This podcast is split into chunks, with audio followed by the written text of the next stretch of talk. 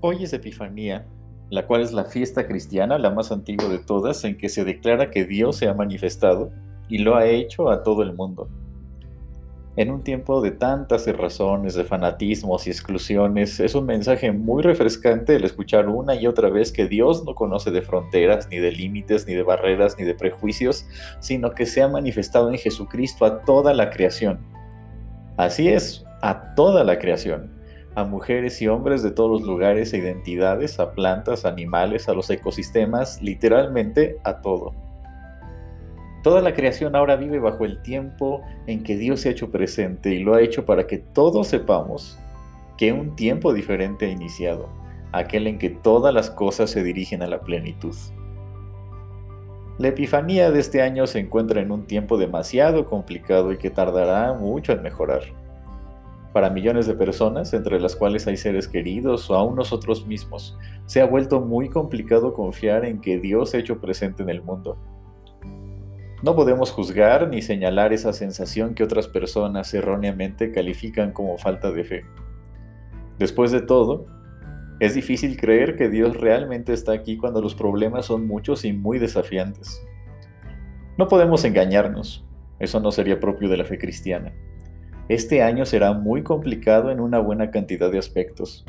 Seremos probados y desafiados, nuestro temple será forjado y nuestra paciencia seguirá siendo formada. Esto no quiere decir que nos irá mal y que cosas terribles están escritas de antemano.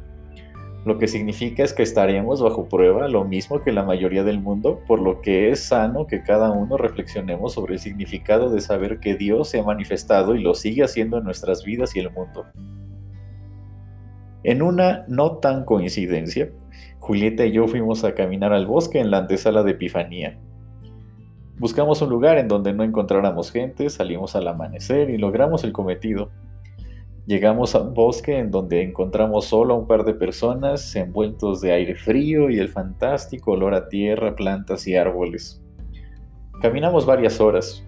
No seguimos ninguna estrella, pero sí una presa que, según nos dijeron, estaba más adelante.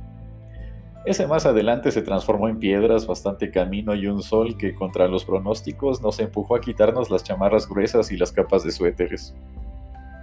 Al final del camino encontramos la presa, un lugar silencioso, lleno de viento fresco, rodeada de árboles y de soledad. Faltaba el regreso, pero disfrutar los minutos en el silencio de la presa fue una buena metáfora de lo que significa epifanía.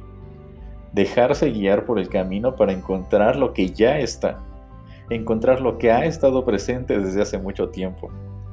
En el camino del bosque encontramos una presa, pero en la Epifanía encontramos a Dios, quien nos espera siempre en el camino.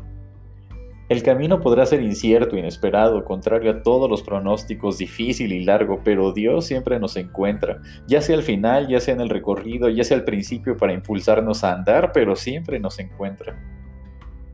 De eso se trata Epifanía, de saber que el mismo Dios que se manifestó en el pesebre, el mismo Dios que se manifestó en el bautismo de Jesús, el mismo Dios que se reveló a sí mismo ante los discípulos, es el mismo que nos encuentra en el camino. Es el mismo Dios que resucitó de entre los muertos y el mismo que sanó a los enfermos, es el mismo Dios que se encontró con extranjeros y pecadores y es el mismo Dios que ha acompañado los caminos más difíciles de la humanidad.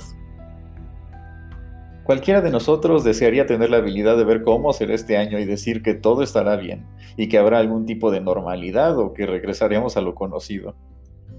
Sabemos que nadie puede afirmar algo así, pero hay algunas cosas que sí podemos saber. Que el recorrido no será fácil, que habrá más incertidumbres y que los pronósticos seguirán siendo modificados cada semana. Eso sí lo podemos saber. Sin embargo, en el camino de este año estará el Dios que siempre ha estado y se seguirá manifestando con total certeza, tal como ya lo hizo hace siglos en Jesucristo. Ahora nos queda caminar y seguir aquello que Dios nos ha puesto por señal. Los magos tuvieron una estrella y fueron llamados en sueños. A nosotros y nosotras también se nos han dado señales, algunas para todos y otras de manera particular. Esas señales están un tanto escondidas en la vida de cada día Así como la estrella de los magos fue invisible para quienes no conocían de estrellas, así hay señales que debemos buscar en el camino diario para encontrar con toda certeza a aquel que ha venido a nuestro encuentro y que sin duda nos ha encontrado, pues nunca se cansa de buscar a quienes ama. Abre bien los ojos, escucha con cuidado los susurros, siente con esperanza lo que el corazón y la piel dicen, porque Dios se manifiesta cada día para acompañarte por el camino. En realidad no sé si este será el año de bondad, pero sin duda será un tiempo en que Dios se manifestará. Así que Dios sea contigo en el camino de cada día.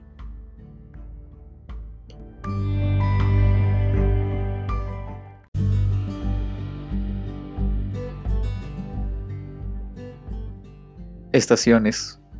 Una manera de acompañarnos en el paso de cada día.